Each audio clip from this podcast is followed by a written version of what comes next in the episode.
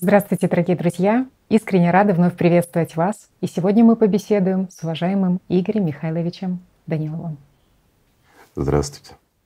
Игорь Михайлович, нашу сегодняшнюю передачу я бы хотела начать с новостей, которые привлекли мое внимание. И вот, если позволите, я бы зачитала выжимки из них. Давай послушаем. Угу.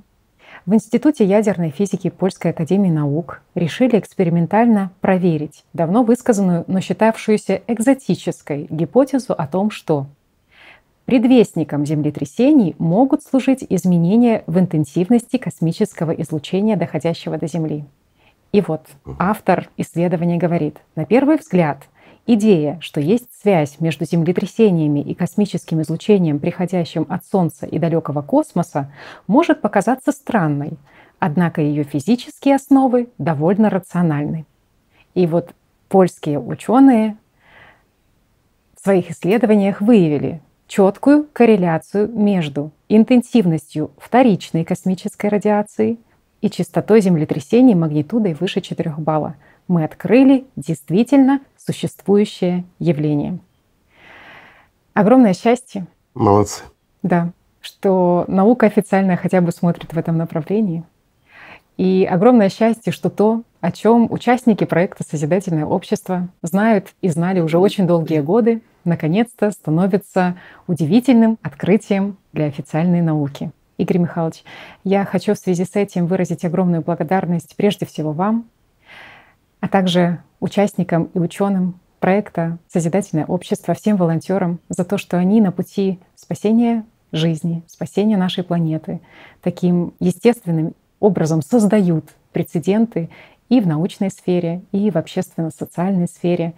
И вот благодаря тому, что люди не останавливаются, благодаря тому, что они все-таки плывут преодолевает и сопротивление реки, и сопротивление тех, кто плывет по течению. На сегодняшний день те вещи, которые назывались фантастическими, экзотическими гипотезами, наконец-то становятся удивительными научными открытиями и становятся хотя бы, выводятся в плоскость законных дебатов. Ну, в действительности это забавно.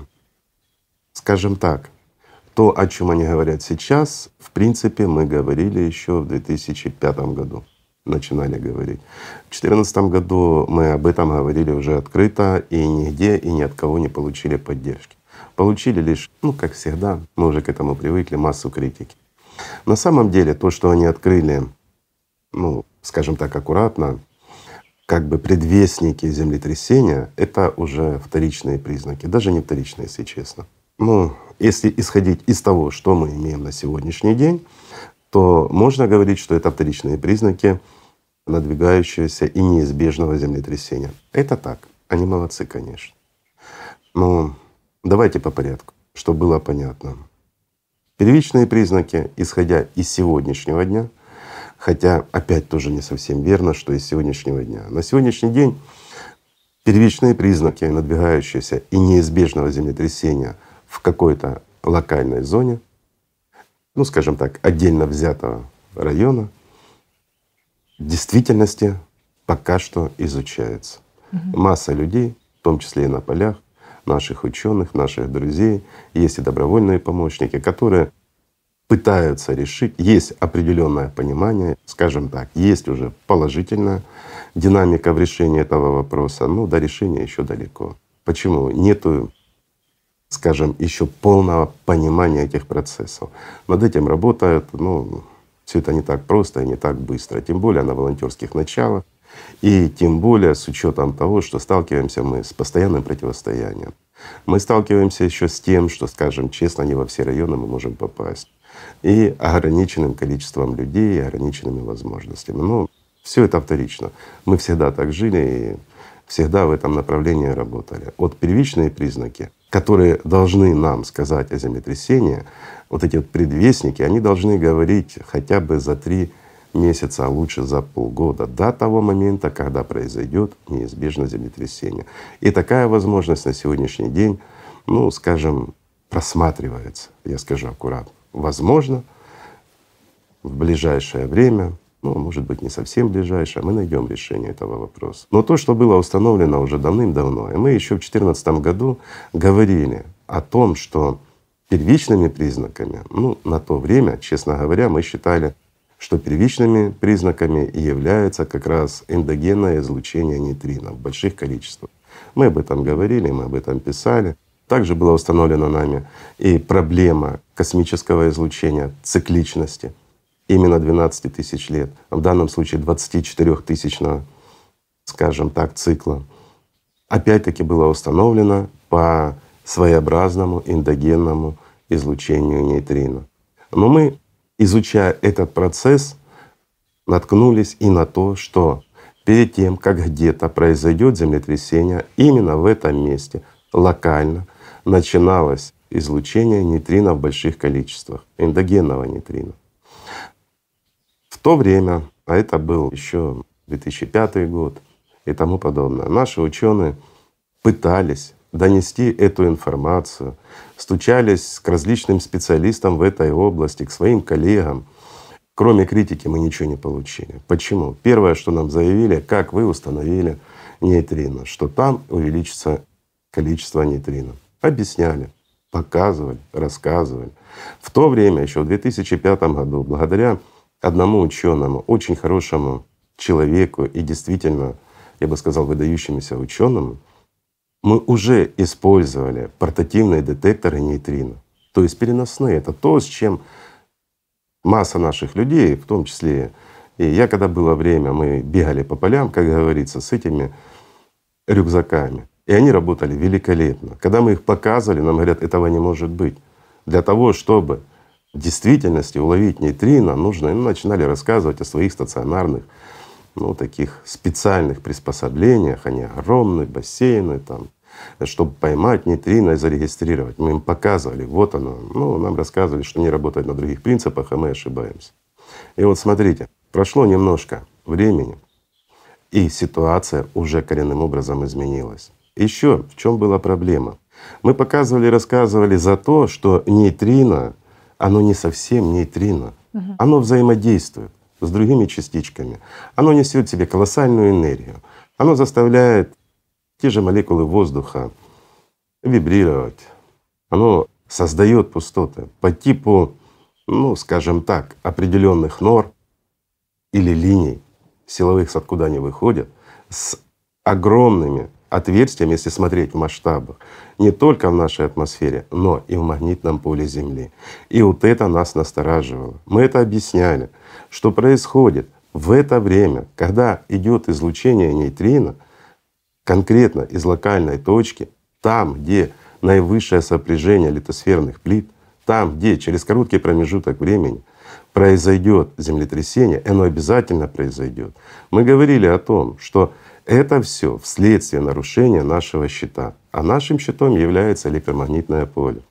И вот, вот этот поток нейтрино, ну из-за чего он образуется, чуть позже расскажем. Вот он, он разрушал локально над этим местом наш щит. То есть что происходило? Электромагнитное поле, ну, пожалуй, стоит пояснить. Что такое электромагнитное поле? Ну, каждый по-разному его воспринимает, но я объясню так. Есть силовые линии. Эти силовые линии, они подобны трубочкам, вот как соты, знаете, mm-hmm. вот как набор сот. Вот силовая линия — это огромное количество трубочек, по которым идет энергия. Ну, если мы будем исходить опять-таки из гипотезы из нашей, которая была объяснена на крайнем форуме, то все становится на свои места. Ну, наподобие, скажем, узловых и линейных состояний змеек. Помните, да, друзья? Ну, кто не помнит, не видел, посмотрите крайний форум наш, вы поймете, чтобы долго не объяснять. Так вот, вот эти нейтрино, взаимодействуя с электромагнитным полем, оно превращало его, вот эти соты разбивались. Линии, они просто практически разрушались частично. И превращалось все ну, в решето. Ну и чтобы понятно было, в друшлаг. Ну, видели ж, наверное, да, дома. И вот эти дыры, образовывавшиеся вследствие активности нейтрино, они создавали условия, через которые космическое излучение начинало попадать до Земли и глубже. И это все отмечалось. То есть первичный признак, который происходит, ну, скажем так, за месяц до землетрясения, угу. это выход большого количества нейтрино. Где-то за две недели, чуть меньше, ну, от 10 до 14 дней, скажем так, ориентировочно, начинает поступать космическое излучение. И вот уже на грани, когда мы, ну не сегодня, а завтра, там день-два, начинает уже и солнечная радиация попадать на Землю в больших количествах, потому что эти дыры увеличиваются еще больше. Это напоминает, ну, чтобы образно могли представить, ну, скажем так, в океане на сегодняшний день есть в твердом состоянии газ метан в огромных количествах. Из-за того, что океан теплеет, метан начинает превращаться уже в газообразное состояние, и эти пузыри начинают подниматься в океане. И таких мест масса. Наши же океанологи, которые изучают в том числе и эту проблему, что они отметили? Это действительно интересно. Там, где начинают подниматься огромные вот этих пузыри в большом количестве, и вот там океан, где всегда было темно, там становится светло. Почему? Потому что благодаря плотности и количеству этих воздушных пузырей молекулы воды океанической, они расходятся, и через эти пузыри солнечный свет проникает чуть ли не до дна уже на больших глубинах. Вот аналогичная ситуация происходит и перед землетрясением. И мы считали, что ошибочно считали, но мы считали, что это первичный признак. Первичный признак — это образование большого потока нейтрино. Угу. Нам говорили, нейтрино — это то, что нейтрально так. и ни с чем не взаимодействует. Как оно может воздействовать на электромагнитное поле Земли? С нас смеялись именитые ученые. Я мог бы назвать их сейчас пофамильно. Это знаменитые люди, в том числе и Нобелевские лауреаты. По-хорошему этих людей, ну как вам сказать, надо подальше держать от науки, потому что кроме вреда они ничего не приносят. И еще, знаете, вот, извините, накипело не за себя. Я привык к критике. Я привык к тому, ну всегда и везде я сталкивался с ней. Это нормально. Мне не привыкать. Но мне очень обидно за выдающихся ученых. К примеру, как за вот этого нашего хорошего друга, который разработал портативные детекторы как раз нейтрино, который, как никто другой, приблизился к пониманию, что такое нейтрино. И, к сожалению, благодаря своим научным разработкам, скажем так, он не стал известным, нет. Он не получил Нобелевскую премию, нет. Его работы даже не стали достоянием всего человечества. Но, слава Богу, мы их использовали. Все, что он заработал в благодарность за свой труд, это, ну я скажу аккуратно, такой несчастный случай, который начали подавать как несчастный случай или момент самоубийства. То есть самоубийство у человека, у которого было огромное желание служить людям, что он и делал. У человека, у которого было масса планов, наших совместных планов, и мы их обсуждали накануне.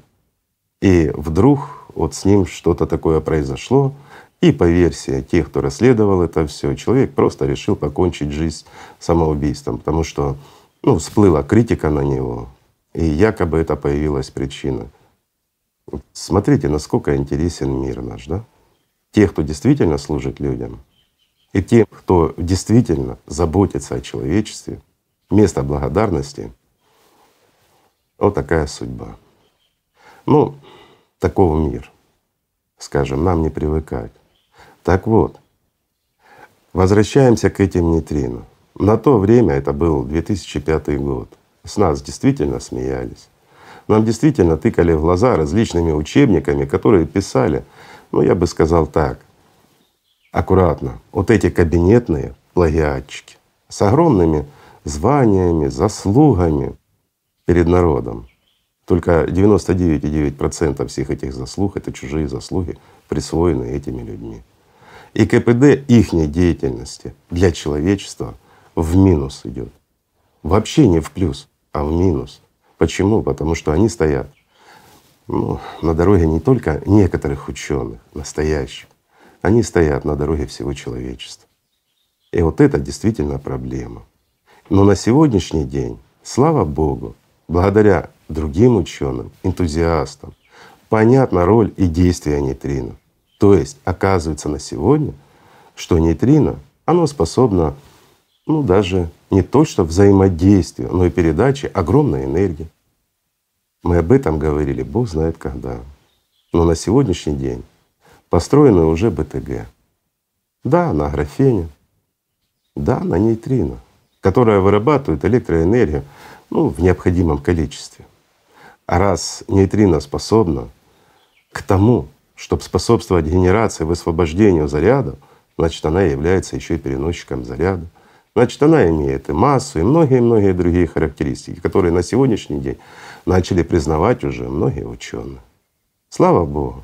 Сколько времени мы потратили, сколько мы потеряли сил и возможностей, сколько мы потеряли человеческих жизней и сколько еще потеряем из-за того, что у нас потребительский формат. Из-за того, что на дороге у прогрессивных, скажем так, ученых стоят вот эти скалы, непробиваемые скалы авторитета, которые как кифы просто лежат на дороге у человечества. Это действительно так. Но на сегодняшний день, вот смотрите, ну, великое достижение. И я очень рад за вот этих польских ученых, которые наконец-то увидели, что оказывается перед землетрясением возникает радиация космическая, которая доходит уже практически до Земли. Ну, не заметили в отношении нейтрино, я их понять могу. Не на чем измерять им нейтрино. Я думаю, вы заметили, если была бы такая возможность. Ну, я думаю, заметили и повышение солнечной радиации mm-hmm. перед самим землетрясением. Это уже много. Это действительно много. Почему? Потому что это, вот Татьяна права, это признание уже о таких моментах, о которых говорилось, Бог знает когда.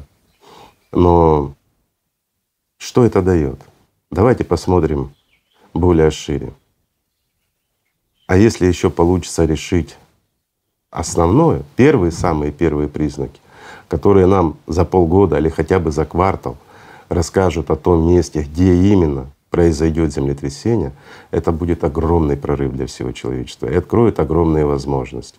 Но, к сожалению, друзья, вот скажу честно, так как есть, в потребительском формате эти знания бессмысленны. Да, мы можем увидеть, что в каком-то месте ну, повысилась радиация там, или если Бог даст, мы сможем замерить нейтрино ну, на каких-то официальных, правильных измерительных приборах, каких-то там детекторах для нейтрино. Хотя на сегодняшний день это делается очень просто. Берется тот БТГ, который люди сделали на графене, и смотрится, где повышается электроэнергия, когда и как. И оно сразу показывает.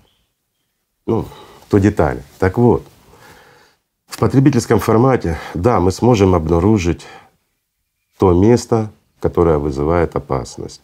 И если на то будет воля местных чиновников, и они не испугаются за свою репутацию больше, чем за жизнь людей, которые там проживают, то таким образом могут быть спасены жизни людей. Но землетрясение все равно произойдет. И если оно будет разрушительным, разрушения не избежать. А что можно сделать, вернее, что нужно было делать уже, по крайней мере, ну лет 10 точно. И мы могли это делать. Это предварительно проводить плановые мероприятия, которые бы давали разгрузку и предотвращали практически любые сильные и мощные землетрясения. Ведь по количеству того же нейтрино да, заблаговременно, там, за месяц, мы бы уже знали, какой силы произойдет землетрясение и в какой точке. А, ну или хотя бы за две недели, там, за 10 дней по уже входящей космической радиации, вот этим излучением, которые доходят до Земли. Ведь это просто измерить уже. Это несложно. Хотя бы так. Но скажу когда происходит уже одна из последних фаз или предпоследняя фаза, когда в действительности вторичное космическое излучение начинает уже доходить до Земли, ну, уже сложновато и есть риски. Демпфировать или правильно производить разгрузку от этих сопряженных структур, ну, уже есть риск. Лучше все таки заблаговременно за месяц это проводить. Ну, чтобы было понятно, пожалуй, поясню, да? Да, очень интересно вообще, потому ну, что сейчас ученые много хотят мы говорили. места, а здесь прям разгрузка. Да, мы об этом много говорили, но чтобы было понятно, повторим еще раз. Что такое землетрясение? Это когда одна плита находит на другую. То есть повышается сдавление в этой точке. Естественно, в последующем образуется разлом. Это все, что в учебниках говорится. И вот этот разлом, он дает вот этот толчок, вот это землетрясение. Как правило, это проходит на глубине. Ну, среднестатистически 10 километров. Это привычно. Вот там, в глубоких структурах, это происходит. Чтобы было понятно, вот это давление, которое нарастает, оно нарастает постепенно. Там, на 10 километрах, уже идут высокие температуры это давление огромных масс в твердых структурах. К чему это приводит? Это приводит к разрушению тех структур, из которых состоят вот эти плиты. При их разрушении происходит разрушение и атомов этих структур. И вот здесь весь дальнейший процесс очень хорошо объясняется вот этой гипотезой на змейках. Получается, высвобождаются не только там протоны, ну, скажем, и змейки, то есть они переходят из узловых состояний в линейные, и высвобождается огромное количество нейтрино, то есть то, что мы называем нейтрино. И вот устремившись вот эти потоки нейтрино в тот же космос, они взаимодействуют с молекулами воздуха. Как ни странно, это так. То есть ослабляя нашу атмосферу локально в этом месте. Также воздействуют на магнитное поле Земли. К чему это приводит? Ну, чтобы было понятно. Я уже говорил, что наподобие сот вот эти силовые линии состоят из пучков. По этим пучкам те же змейки для понимания, они текут с огромной скоростью, ну, практически со скоростью света. И вот, вот это, несмотря на то, что это слабое электромагнитное поле, но оно обладает такой плотностью и скоростью, что когда идет космическое излучение, на нашу планету, или же излучение от Солнца, то этими потоками эти частицы захватываются и выносятся за пределы нашего земного шара. То есть если мы посмотрим со стороны на наше магнитное поле, то мы увидим, что со стороны Солнца оно слегка сплющено, но с другой стороны оно слегка вытянуто. И вот этот поток, он просто сбрасывает, он захватывает все частицы, которые идут. Вот опять-таки, чтобы это было понятно для более широкого круга людей, все знают, что такое быстрые реки. Да? Допустим, горная быстрая река, которая вот с огромной скоростью несет воды. Если мы, к примеру, с моста начнем сыпать гравий, это мелкая фракция камня, знаете, что такое гравий, да? Засыпают дороги, там, когда ремонтируют или кладут асфальт, подсыпают, мелкий камень. По идее, камень, упавший в воду, он должен падать на дно. Но когда вода течет очень быстро, то даже если мы будем сыпать с грузовика, то поток воды, если он достаточно быстрый, он будет сносить этот гравий и распределять далеко-далеко от того, того места, в которое мы сыпем. А вот теперь представьте, что именно в этом месте, в которое мы ссыпаем, со дна начинают подниматься пузырьки воздуха то несмотря на этот скоростной поток воды, вот эти пузырьки воздуха будут создавать завихрения, будут создавать, опять-таки, раздвигая молекулы воды, такие своеобразные отверстия, дыры, через которые гравий будет падать сразу на дно. Понятно, да? Угу. И вот, вот это и есть те условия, при которых радиация космическая проникает свободно до Земли. Но это уже поздний этап. Почему поздний этап? Потому что когда плиты сталкиваются друг с другом, вначале начинается малое выделение, скажем, эндогенных нейтрино, потом нарастает огромный поток. Это говорит о том, что процесс уже зашел слишком далеко, и уже землетрясение в данной точке практически неизбежно. Ну, где-то mm-hmm. понятно. Так вот, для того, чтобы произвести своевременную и плановую разгрузку, как раз в месте локального сопряжения, то есть там, где произойдет ну, вот это самое землетрясение, то нам нужно установить этот очаг хотя бы за полгода, ну, месяца за 4-5, минимум за 3 месяца. Вот тогда мы можем планово произвести определенное бурение и направленным взрывом, слава Богу, у нас есть что взрывать, наделали в достатке мы можем вызвать, ну, скажем так, вследствие взрыва управляемого и направленного определенное разрыхление данных структур. Настолько, что эти плиты, они ослабятся, и вот это напряжение спадет. То есть для нас, ну как граждан, живущих на этой территории, это вызовет максимум, ну, два-два с половиной — это максимум баллов землетрясения. То есть здания уцелеют, нам ничего угрожать не будет, и взрыв происходит на большой глубине, поэтому страшного ничего нет. И землетрясения не будет. Это понятно. Мгм, мгм. То есть мы нивелируем риски, любые. И вот если землетрясение должно быть, скажем, там 7,5-8 баллов, то, что уже разрушает и то, что для нас опасно, оно может перейти в разряд абсолютно неопасных, обыденных. Знаете, когда даже люстра не шатается, высокоэтажное здание. То есть практически прошло, где-то сейсмографы заметили, ну не больше. А если же это заходит чуть-чуть дальше, то есть вот мы прозевали момент, и вот чем ценны те работы, над которыми сегодня работают люди, вот эти первичные признаки, которые мы бы смогли устанавливать, тогда мы прямо на месте можем.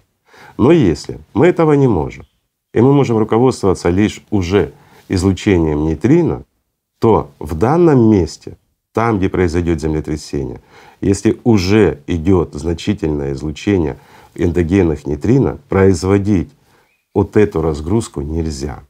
Почему? Потому что вместо 7-8 баллов уже ну, будет, скажем так, на подсчет плюс 20 процентов, даже чуть больше, ну, минимум 10, а то и больше. То есть это уже будет очень серьезно и очень разрушительное землетрясение. Почему? Это легко объясняется на простом таком примере. Давайте представим, что в гору толкает тепловоз массу вагончиков, такой эшелон. И вот они упираются в бетонную стену, а этот тепловоз продолжает толкать. И вот здесь между первым вагончиком и самой бетонной стеной нарастает нагрузка. И в какой-то момент что-то да не выдержит. Или же вагончик, или же бетонная стена. И произойдет то, что мы называем землетрясением. И вот представьте, когда давление оно росло уже значительно, очень значительно, и это давление оно передается по всем вагончикам вплоть до тепловоза, который толкает. И мы резко убираем вот этот первый вагон, который между бетонной стеной и между остальными вагончиками. Происходит зазор. Но здесь огромное напряжение. И в момент того, как мы убирали, мы еще чуть создали это напряжение. Что произойдет?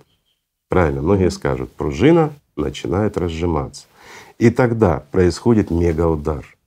То есть на резко увеличенной скорости огромная масса ударяется. И происходит что? Повышение силы удара. То есть масса, умноженная на скорость. Правильно. Но если мы уберем первый вагончик с конца, то есть от самого тепловоза, не здесь, где сопряжены их структуры, а от тепловоза, что произойдет? Произойдет зазор от той силы, которая толкает все вагончики и между этими вагончиками. А вагончики стоят под уклоном, Мгм. то есть толкает тепловоз их наверх.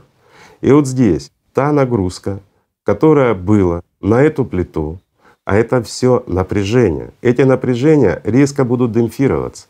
Каким образом?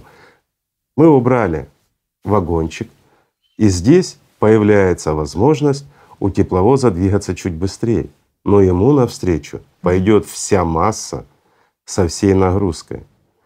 И эта масса пойдет встречно на сам тепловоз. Правильно? Мгм. То есть что произойдет? Во-первых, произойдет разгрузка между первым вагоном и самой бетонной стеной, и в то же время вот эта масса резко затормозит и убавит массу сил, толкающих эти вагончики, то есть тепловоз. Он затормозится. Ну это понятно. Очень доступно, да. Доступно. Надеюсь, друзья, вы поняли. Извините за такие пояснения, ну вот как смог. Так вот, производить в случае, когда мы выявляем уже, что в локальном месте масса нейтрино уже, пусть еще нет космической радиации, но уже есть масса нейтрино, мы сможем произвести разгрузку только вот там, откуда она растет. То есть это могут быть уже тысячи километров на расстоянии. Не одна тысяча, а несколько тысяч. И вот именно там нам нужно производить вот эту разгрузку, чтобы плита просто расслабилась и давление ушло. И что мы будем получать в таком случае, если мы правильно просчитаем место? Это несложно, друзья. Там есть свои нюансы. Мы получим от полутора до двух, максимум двух с половиной баллов там, где мы произведем эту разгрузку в нужном месте, где идет именно нарастание сил. И в данном месте мы получим ну, максимум там полтора-два балла. И землетрясение, которое могло быть 8 баллов, оно просто исчезает. Почему мы не сможем это делать в потребительском формате? Еще раз говорю, это плиты огромные, и силы, которые их начинают толкать, и там, где придется делать эту разгрузку, могут быть тысячи и тысячи километров. Угу. У нас так устроен мир. Ну, чтобы долго не рассказывать, я вам поясню. Все вы грамотные люди, политически подкованные. Вот представьте ситуацию, к примеру, что повысилась в значительной степени выделение нейтрино в Москве, многомиллионный город, в котором масса детей, женщин, стариков, и идет угроза, которая показывает девятибальное, ну, как минимум, а то и больше землетрясение, мегаземлетрясение. Угу. И мы можем это убрать.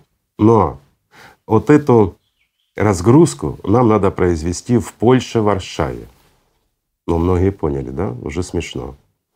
Будут подталкивать. Согласен. Вместо того, чтобы разгружать. Вот если наоборот, возможно договорятся. Но если такая ситуация, смогут ли договориться? Возможно, и смогут, я не знаю, я не политик. Им виднее. Но сколько уйдет на это времени? А здесь считанные дни. Вот и ответ. А такая же самая ситуация может произойти, извините, и с Америкой, и с любой другой страной в мире. Почему? У нас ну, настолько политический вопрос доминирует над нашим человеколюбием, над нашим здравым смыслом, что мы скорее уничтожим миллионы людей, чем просто останемся людьми. Я вот так скажу. Это действительно так. Вот в созидательном обществе я вообще не вижу проблем. То есть это все решается за две секунды. И никаких проблем здесь быть не может мы сможем считывать практически со всего земного шара, благодаря определенным датчикам, установкам, где возникает какая-то проблема, назревает. И мы сможем практически любое землетрясение просто разгружать, убирать.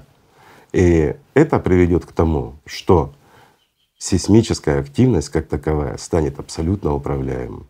То же самое касается и вулканологии. И здесь в действительности ну, я так скажу, мы сможем навести порядок. Это не значит, что вулканы не будут извергаться. Будут. Особенно сейчас, когда мы входим только в цикл. Почему входим? Да потому, что только со следующего года мы начинаем в него входить. И вот здесь тоже становится весело. Почему? Потому что то, что говорят сейчас, оно в действительности пугает довольно серьезных кругах, довольно серьезные люди говорят прямым текстом, что следующий год — это будет первый год потепления. Оказывается, все эти годы вот этого нашего потепления — это были времена, когда планета охлаждалась. Это так называемая ланинья.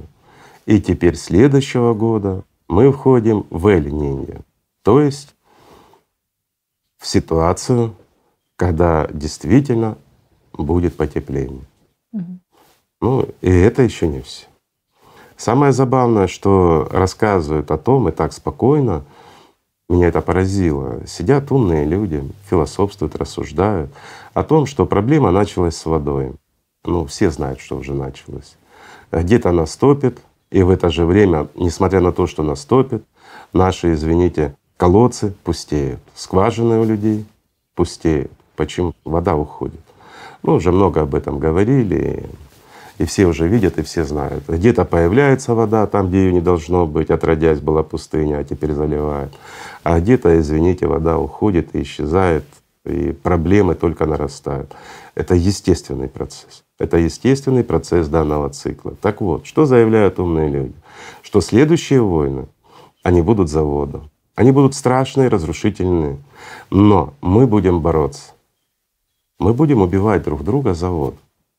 Друзья мои, ну вот честно, я понимаю, почему это происходит. Конечно же, понимаю. И причины, и следствия, все понимаю. Но я не понимаю этой бесчеловечности. Мы неужели настолько перестали быть людьми, настолько в нас доминирует жажда власти или непонятно вообще чего, что в наше время, когда мы имеем все возможности, мы имеем возможность опреснения, извините, океанических вод. Это воды, которые мы не исчерпаем никак. Более того, мы можем добывать воду из воздуха. Да, конденсирование. Скажут, ну на поля, да и на поля на что угодно. И здесь как раз есть один определенный феномен. Чем больше мы будем конденсировать воду с даже самых сухих участков нашей планеты, тем больше этой воды будет поступать в нашу атмосферу, тем быстрее очистится наш океан. Это действительно так. Если мы воду будем конденсировать с воздуха, это увеличит оборот воды, влаги в атмосфере это быстрее чистится атмосфера от всяких пылевых взвесей, от всякой грязи, которая нарастает. А это в свою очередь еще больше создает проблем нам. Это очистит быстрее океан. И плюс мы можем на сегодняшний день, ну, сколько нужно воды, столько и можем добывать с атмосферы. Это действительно так. Но упирается, как всегда, все в деньги. Понимаете? То есть даже не в деньги. Мы находим, вот смотрите, опять парадокс. Вот все говорят о том, что весь мир, все страны готовятся к тому, что будут войны за воду. Значит, все начинают вооружаться. Мы находим средства на войну, мы не находим денег на мир, на спасение жизни людей. Ну, ну скажите, ну имеем мы право выживать в таких условиях, как человечество? С одной стороны, мы должны выжить, мы же человечество. А с другой стороны, а с другой стороны идет 24 год, 2024 год, о котором говорили еще тысячи лет назад, о котором несколько десятилетий говорим мы, о котором мы шутили даже еще 10 лет назад, когда начались эти потепления, эти проблемы, мы говорили, да ради Бога, еще ж не 24 год. Но что такое 24 год? Вот для понимания и действительности мы начинаем входить в цикл. Это первый год цикла. Но для нас, для людей, если мы немножко абстрагируемся и иносказательно это все поясним, то это похоже на то, как мы всем человечеством забрались на вершину скалы. И вот у нас теперь один путь — вниз. И вопрос куда? В пропасть или в райские сады? Куда мы покатимся? И вот это время нашего выбора, куда нам катиться. И когда слышишь такие ну, прогнозы на будущее, то, честно говоря, становится грустно, понимаете? Ну, а в действительности, а что может измениться? Ну, если многие скажут созидательное общество и будут правы, это единственный вариант, когда мы сможем вместо пропасти с этой вершины горы скатиться в Эдем. И действительно, это безопасно, это перспективно, это даст там много чего оно даст каждому из нас. И самое главное — сохранит нашу планету и нас всех. Но также это откроет перспективы на будущее всему человечеству жить в мире, жить в радости, жить в том мире, в котором наивысшая ценность — это жизнь человека и его блага, заметьте. То есть это тот мир, в котором вся наука, она направлена на одно — как улучшить и облегчить нашу жизнь, как сделать каждого из нас здоровее, как пролонгировать нашу жизнь и как нас по-настоящему сделать счастливыми. Или же другая, альтернативная, ну а скорее всего не альтернативная. Почему? Потому что, вдумайтесь, нас выше 8 миллиардов людей сейчас на этой планете. Про созидательное общество знают ну, не видели, а знают, что это такое и хотят его поддерживать. Пять человек из тысячи. Это реальные цифры. Да, можно быстро донести эту информацию до всех, но мы делаем все от нас зависящее. И пока что, да или слава Богу, что уже пять человек. Ведь год назад такого не было, чтобы пять человек знало на тысячу. Но, к сожалению, не 995 человек, а пять человек. И вот простая математика, она показывает, всякое может быть. Но что бы дало нам созидательное общество? Давайте вернемся хотя бы к той же вулканологии и рассмотрим. На сегодняшний день, ну вот есть предложение, чтобы остановить эту климатическую беду, которая на нас надвигается, нужно охладить океан. Спасибо, уже понимаете, что причина в океане. Что в действительности наш кондиционер сломался и у всех беда. Так что предлагаю? В действительности на международном уровне поддерживаются те исследования, которые направлены на различные способы и методы, которые будут способствовать отражению солнечного света для того, чтобы охладить нашу планету. И одним из них это является, естественно, распыление определенных веществ в нашей атмосфере. Ну, как бы логично, это просто и понятно. Но и в действительности многих настораживает, и не безосновательно настораживает, что данный метод может иметь побочный эффект, который приведет к летальности всего населения, да и планеты в целом. Почему? Постараюсь объяснить.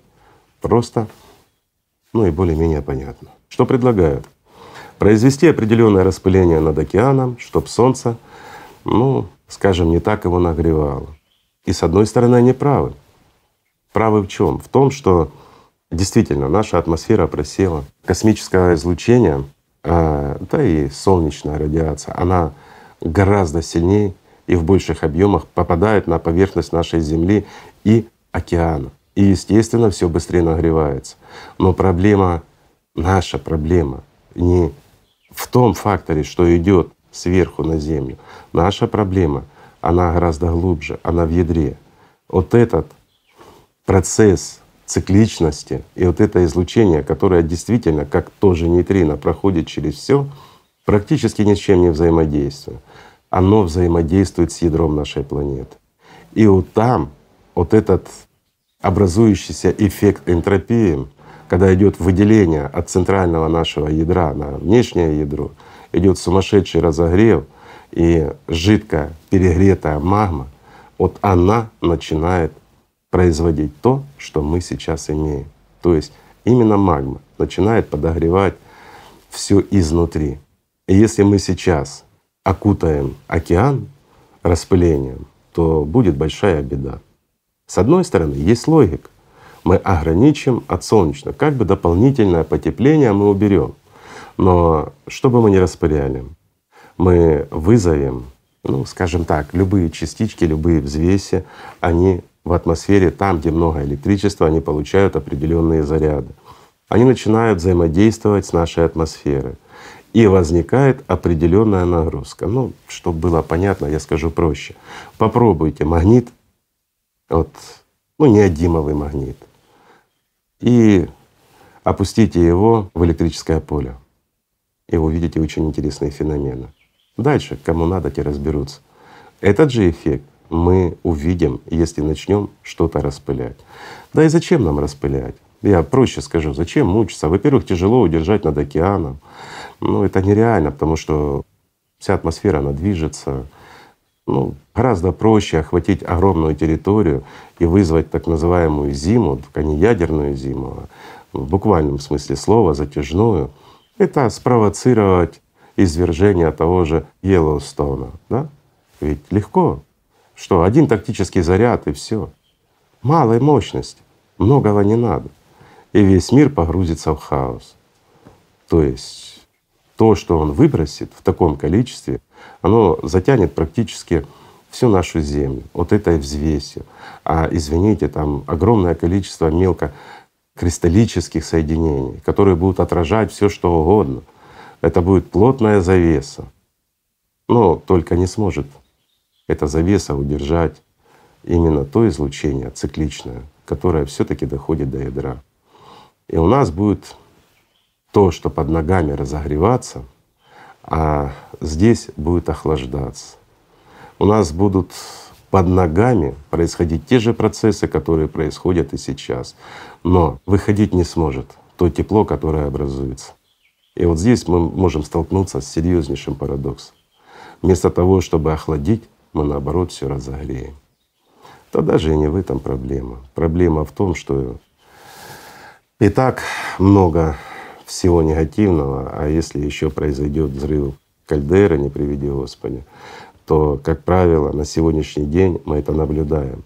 А тот же Йеллоустоун, он связан с другой кальдерой. Произойдет обязательно активация других вулканов в огромном количестве. Почему? Давайте попробую пояснить.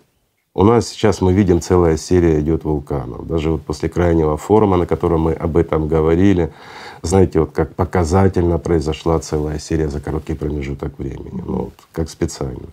Хотя это, собственно говоря, мы и предвидели, и об этом мы говорили на самом форуме. Из-за чего происходит такая активность? Из-за того, что вот эта радиация, соударяясь с ядром, она выделяет огромное количество энергии. Эта энергия уже на внешнем ядре происходит разогрев, магма, которая размывает все изнутри и нагревает. Плюс расширение идет. И вот это расширение, оно действует, извините, не только на вулканы. Это само собой, потому что раскаленная магма достает, скажем, до тех же вулканов, до старых рек, протоков и всего остального. Но оно еще давит на плиты, из-за чего мы видим такой огромный прирост сейсмической активности. Это действительно так. Причем там, где отродясь не было. Из-за того, что происходят вот эти расширения, а, извините, подъем плиты даже на один сантиметр, представьте эту массу и силу энергии, которая действительно поднимает плиту на сантиметр. А где-то наоборот происходит ее вминание — и вот эти перераспределения, это знаете, как мячик, если сдавливать или воздушный шарик, то мы видим, если мы с края вздавили, то в другом оно начинает удлиняться. Да? То есть перераспределение сил, плиты начинают двигаться гораздо быстрее. Плюс никто не отменял гравитационные силы, а они нарастают сейчас. Это действительно так. Центробежные силы. А это то, что вызывает движение плит. И вот представьте, мало центробежных сил и гравитационных взаимодействий. Еще возникают и внутреннее давление вследствие увеличения расширения магмы. Ну, это все естественный процесс сегодняшнего дня. Это то, о чем говорили мы достаточно давно. И это сейчас мы все видим. Так вот, понятно, что это не лучший выход. И чтобы избежать, допустим, ну, активации той же кальдеры и конца человечества можно производить дегазацию.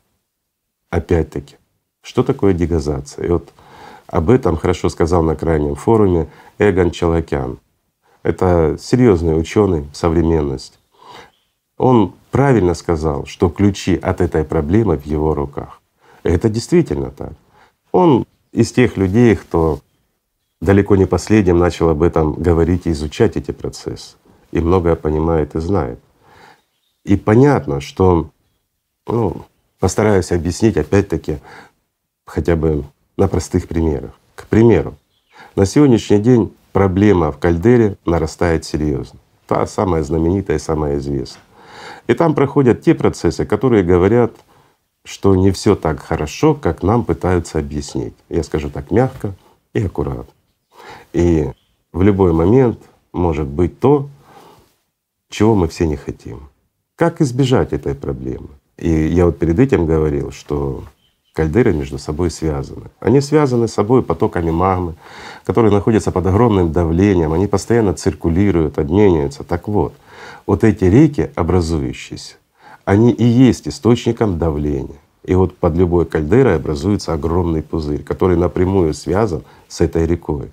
И эта река омывает, постоянно размывая все больше и больше плиты и размывает проходы для себя вверх.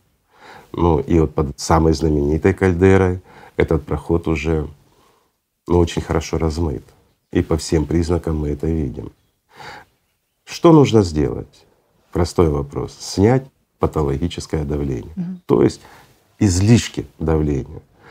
Опять-таки, значит произвести ту же самую дегазацию. То есть мы должны, ну так простым языком, просверлить дырку и выпустить лишнее. Знаете, вот как э, газ шампанского с бутылки, вот если кто-то открывал когда-то, если можно просто, вот она хлопнула и все вылилось, да, ну видели по телевизору, если не пробовали сами.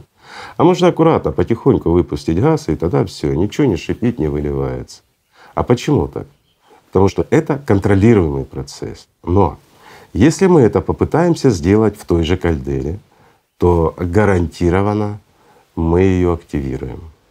Это действительно так.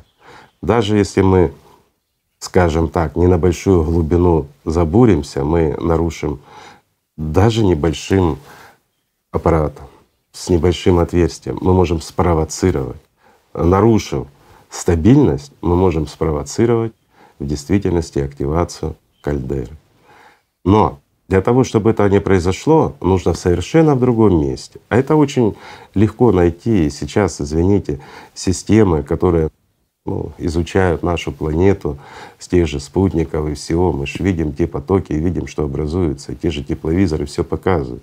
Мы можем найти самое удобное место в совершенно другом участке, скажем так, или проще говоря, если оно находится в Америке, то мы можем это произвести в совершенно другой части нашей планеты, пробурить и аккуратненько плавно сбросить лишний газ. То есть там не может образоваться взрыва такого страшного, который может да, практически неизбежен на кальдере. А там это может быть все контролируемо в другом участке, имею в виду. Но все равно нам придется выпустить много лавы. И вот теперь давайте представим в нашем потребительском формате. Мы не будем называть участки, это все вторично. Но я скажу так, нам придется залить лавой один из известнейших курортов. Согласятся? Простой вопрос. Я думаю, нет. Потому что им плевать на ту страну, и они же думают, что главное это у них. А то, что там, их не касается. А оказывается, касается. И оказывается, те процессы, которые происходят как раз сейчас под той курортной зоной, они также связаны в единый процесс. Потому что там ну, довольно близко протекает та же река из магмы, которая связывает несколько кальдер и десятки других вулканов, довольно серьезно, которые в принципе один за одним вследствие активации одной кальдеры ну, начнут активироваться. А почему? И вот здесь тоже хороший вопрос. И вот многие опять-таки даже те же вулканологи, как ни странно, спорили с нами и рассказывали, что мы заблуждаемся. Ну, как всегда. Самые глупые — это мы. Почему? Потому что мы не понимаем простых вещей. Если кальдера извергается, то она все вот это давление излишнее, оно просто все изливает. И все, и разгружается. И вот представляете, мы не понимаем того, что это все так просто. А мы утверждаем, что ну, если начнется извержение кальдеры, допустим, самое знаменитое, то будет извержение еще одной кальдеры. И масса вулканов тут же начнет активироваться. Более того, ну, начнутся очень серьезные землетрясения. Почему? Казалось бы, наоборот, должно все вот стухнуть. Ну, когда вот пробка с бутылки шампанского вылетает, да? Вот она вышла лишнее, а все остальное осталось. И вот здесь наступает самый интересный момент. Оказывается, если просто между ну, такими вот циклами, то в принципе где-то так оно и будет. Хотя последнее извержение того же знаменитого вулкана, той же кальдеры, оно показало, что было еще активация других. Но сейчас цикл не 12 тысячелетний даже, а 24 тысяч лет. И мы видим, что та активность того излучения, она очень высока, что мы опережаем все графики. И вот то напряжение, которое нарастает у нас под ногами, там, во внутреннем ядре, внешнем ядре, ну и естественно уже и в мантии, и кругом. И то, что сказывается на наших литосферных плитах, то есть на коре на наш, а вот эта активность, она очень патологична. И очень патологична вулканическая активность. То есть такого не должно быть, но оно есть. Почему? Даже в этом цикле мы идем на опережение. Мы говорили и рассказывали на крайнем форуме, что это проблема с тем, что наш иммунитет планеты ну, уже не существует. То есть мы практически убили океан, ну и пошел цикл, цель. Так вот представьте, вот там у нас под ногами все бурлит и кипит. Это действительно процесс кипения. Но он находится в закрытом сосуде.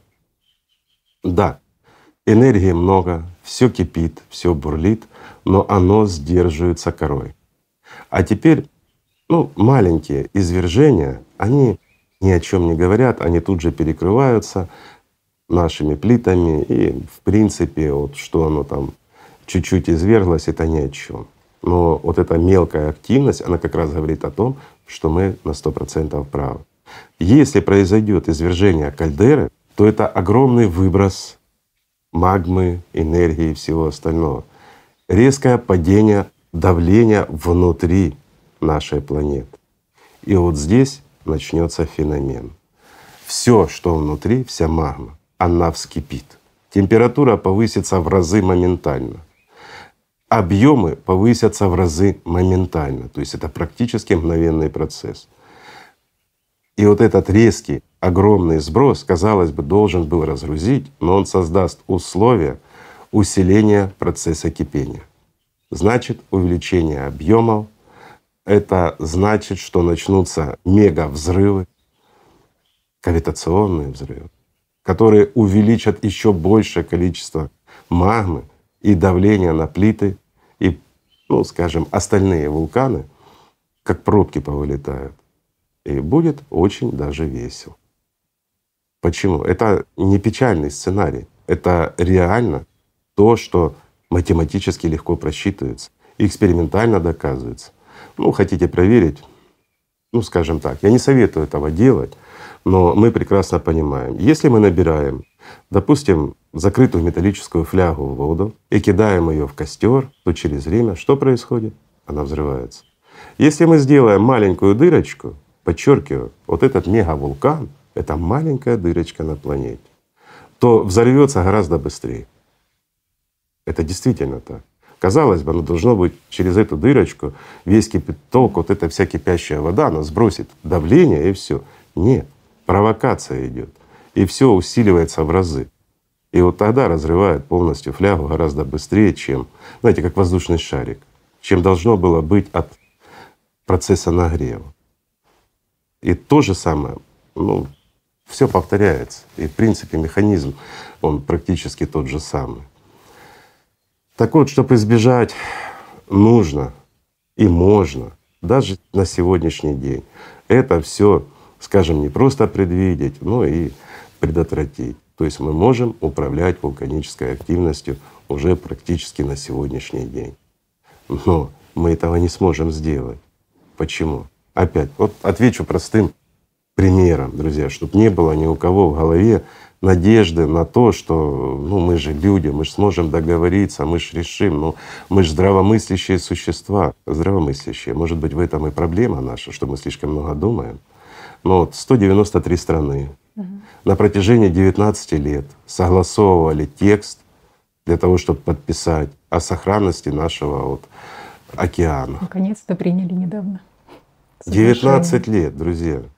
В то время, когда специалисты видели — что океан умирает. И мы так быстро решали этот вопрос. Представьте, если бы 19 лет назад нас бы услышали, ну, других ученых услышали. Ведь, извините, стучались и кричали многие, из-за чего-то они начали. 193 страны под эгидой ООН. Вот этот важнейший документ Приняли. такие, да, через 19 лет. Представьте, сколько нам понадобится времени, чтобы согласовать ну, элементарно разгрузить плит, предотвратить землетрясение. Ну или уже говоря серьезно о вулканологии, да, чтобы мы могли произвести дегазацию плановую. А плановая дегазация, она предусматривает, ну на сегодняшний день это сотни искусственно созданных вулканов.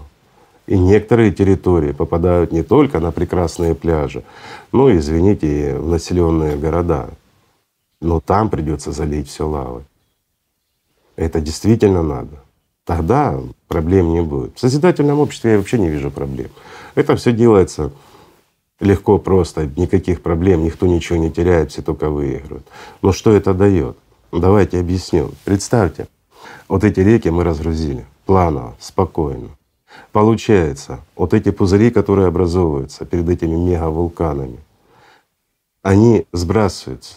То есть, ну, просто спадает давление, как воздушный шарик сдули, оно просело. Но образуется из остывшей магмы, очень плотная, я бы сказал так, то, что противостоит вот этой температуре нагрева, гораздо выше, чем плита.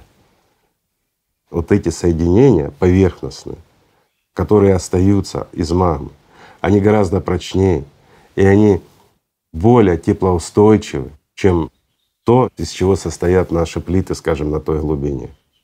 Это своего рода как забломбированный зуб, хорошо забломбированный зуб.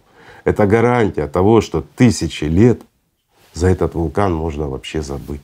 Он никогда ничего с ним не произойдет. Если произвести правильно дегазацию по всему миру, то мы можем тысячи лет жить спокойно, и нам не будут угрожать, извините, ни землетрясения, ни вулканы. А если мы еще правильно подойдем к океану, сможем его очистить и запустить, а это реально. Ничего сложного здесь нет. Все решаемо, но не в потребительском формате. Почему? Дорого. То есть деньги дороже наших жизней. Вдумайтесь, деньги, которые мы с вами придумали, они дороже и ценнее наших жизней. Люди, мы вменяемые? Простой вопрос. Насколько мы реально вменяемые? Какой диагноз нам, всему человечеству, нужно поставить? Если бы кто-то глянул со стороны на то, что происходит у нас, за что мы убиваем друг друга, за что мы сами себя обрекаем на, ну я аккуратно скажу, на нехорошие последствия. Просто из-за того, что мы придумали деньги. Лучше бы мы придумали что-то хорошее. Так что, друзья, у нас, вот если честно смотреть, у нас есть на сегодняшний день все для того, чтобы мы сохранили жизнь на этой планете. У нас есть все возможности, у нас есть технологии, у нас есть решение всех этих вопросов, у нас есть специалисты, все есть кроме или ума, или созидательного общества, чтобы этим воспользоваться. Странно получается. Ну, ну это действительно какой-то тупик. Ну, я думаю, выход из него, ну, все скажут, да, выход созидательное общество, я понимаю. Это действительно так. Но мне кажется, сейчас самое важное — это ответственность. Ответственность каждого человека здравомыслие и трезвый взгляд на происходящие события. Как донести это до людей? Вопрос очень хороший. Но это ответственность, она наша. Если мы знаем, что происходит, и если нас просто даже не хотят слышать, кто-то из-за каких-то своих личных интересов или еще почему-то, какие бы ни были причины, то мы должны понимать, что если мы имеем хоть какой-то шанс спасти этот мир, то это наша ответственность. Каждого здравомыслящего человека. По-другому не скажешь.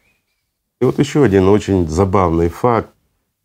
Сейчас начинается выраженная активность на Солнце, а ведь совершенно недавно, если мы вспомним, когда мы говорили о том, и об этом опять-таки упоминалось в крайнем форуме, что на всех планетах нашей Солнечной системы Вследствие от этого излучения цикличного происходят различные аномальные проявления, вулканы, землетрясения и многое другое. То есть понятно, что образуется слишком много избыточной энергии в недрах всех наших планет. Нам заявляли, что если бы это было так, то в первую очередь это бы отразилось на Солнце. Мы спрашивали, говорим, извините, а давайте мы сравним Солнце и все планеты, которые в нашей Солнечной системе. Это все равно, что детский самокатик и огромный автобус. На Солнце, чтобы оно проявилось, нужно время. Нам говорили, если это проявляется на других планетах уже, то на Солнце это обязательно должно было бы проявиться. Раз энергии больше, значит, оно должно было стать активнее, мощнее, оно должно было повысить свое излучение, ну, в том числе в направлении нашей планеты. А этого не происходит. Наоборот, звезда наша, наше Солнце, оно затихает, на ней ничего не происходит. То есть, а это говорило, ну, с их понимания, вот этих товарищей, которые нам заявляли, что это говорит о том, что никакого 12 тысячелетнего или там 24 тысячелетнего цикла помине существовать не может. И вот у меня теперь вопрос. Мы говорили вам, что пройдет немножко времени, и Солнце себя проявит. Разве это не так? Просто, понимаете, вот иной раз вот просто удивляешься, как люди, имеющие международные статусы, очень умные, ну, судя по их бумагам, их званиям и всему остальному, не понимают элементарно простых вещей. Для того, чтобы нагреть что-то маленькое, нужно меньше энергии. А для того, чтобы нагреть что-то большое, нужна энергия больше. Это то, что мы сейчас наблюдаем. И кто теперь скажет, что цикл не существует, глядя на сегодняшнее наше Солнце, на то, что происходит реально на нем? Разве это не влияние какого-то непонятного и неизученного пока что нами, людьми, излучения, которое действует на все планеты нашей Солнечной системы и оказывается уже и на само Солнце, которое привносит избыточную энергию, вследствие чего мы наблюдаем вот эти всплески на Солнце и исход этого избыточного тепла этой энергии даже в нашу сторону, в сторону нашей планеты. И что можно сказать по этому поводу? Я скажу одно, друзья, у нас в действительности беда. Беда у нас в первую очередь в наших головах что многое мы отрицаем, с многим мы сталкиваемся, вот действительно как с горами, знаете, отвесные скалы, что и обойти невозможно, и пробить нельзя. Это все потому, что у нас банально доминирует потребительский формат не только вот в нашей жизни, но и в наших головах. Если мы изменим всю эту парадигму потребления на созидание, то изменится много. И тогда мы сможем своевременно реагировать на все вызовы и сможем противостоять, я уверен, любым вызовам, какие бы нам природа не подкинула. Мы — люди. В каждом из нас есть душа, а душа — это гораздо больше, чем весь этот мир вместе взят. И имею в виду материальный мир, потому что душа — это часть мира бескрайнего, божественного мира который создает всю эту материю. Как бы это фантастично ни звучало, но в конечном счете все мы поймем, каждый из нас, любой атеист поймет, что есть и Бог, и дьявол, и что не просто так. Жизнь дается нам. Она дается не для того, чтобы мы спорили, противостояли, и уж тем более не для того, чтобы забирали жизнь друг у друга. Жизнь нам дана здесь, в этом мире для того, чтобы мы смогли обрести гораздо больше и гораздо более ценно, чем то, чем обладаем здесь. Но и то, что нам дано, мы обязаны сохранить, несмотря на все сопротивления, несмотря на все сложности, с которыми мы сталкиваемся. Если мы люди, мы должны понимать собственную ответственность и должны делать все от нас зависящее, чтобы наша совесть была чиста. Так что, друзья, как бы там ни было, но не время сдаваться. Сейчас время нашей ответственности. Спасибо. Огромное спасибо, Игорь Михайлович. Спасибо вам, друзья. Мира вам и любви Божьей.